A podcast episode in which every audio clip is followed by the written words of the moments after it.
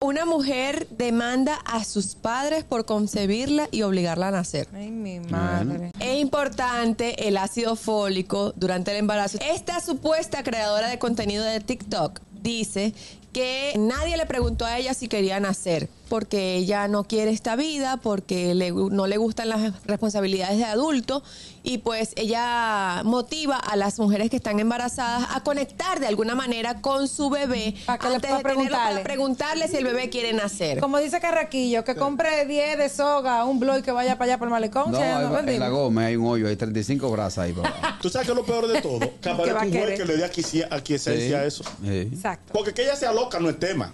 No. Lo malo sería que haya un juez que diga, esto hay que averiguarlo, en verdad. Exacto. De verdad. Eso exacto. sí me asustaría. Que Pero sea eso el va, a mismo- llegar, eso va a llegar. No, eso con inteligencia artificial se soluciona. Ya abre un OnlyFans. Ya lo sabes. Hello, buenas. Nosotros vete- Lo ideal es que pase y que le den la demanda, porque eso da entonces precedente a que padres puedan demandar a los hijos por daño y perjuicio. Ay, mi Claro. madre. Yo Así es puedo- con el tema de los nombres. Que, diga que no le ponen un nombre o el género hasta que el niño crezca y decida qué quiere ser. Oye, esta vaina. Pues yo podría demandar a mi mamá por casarse con un pobre.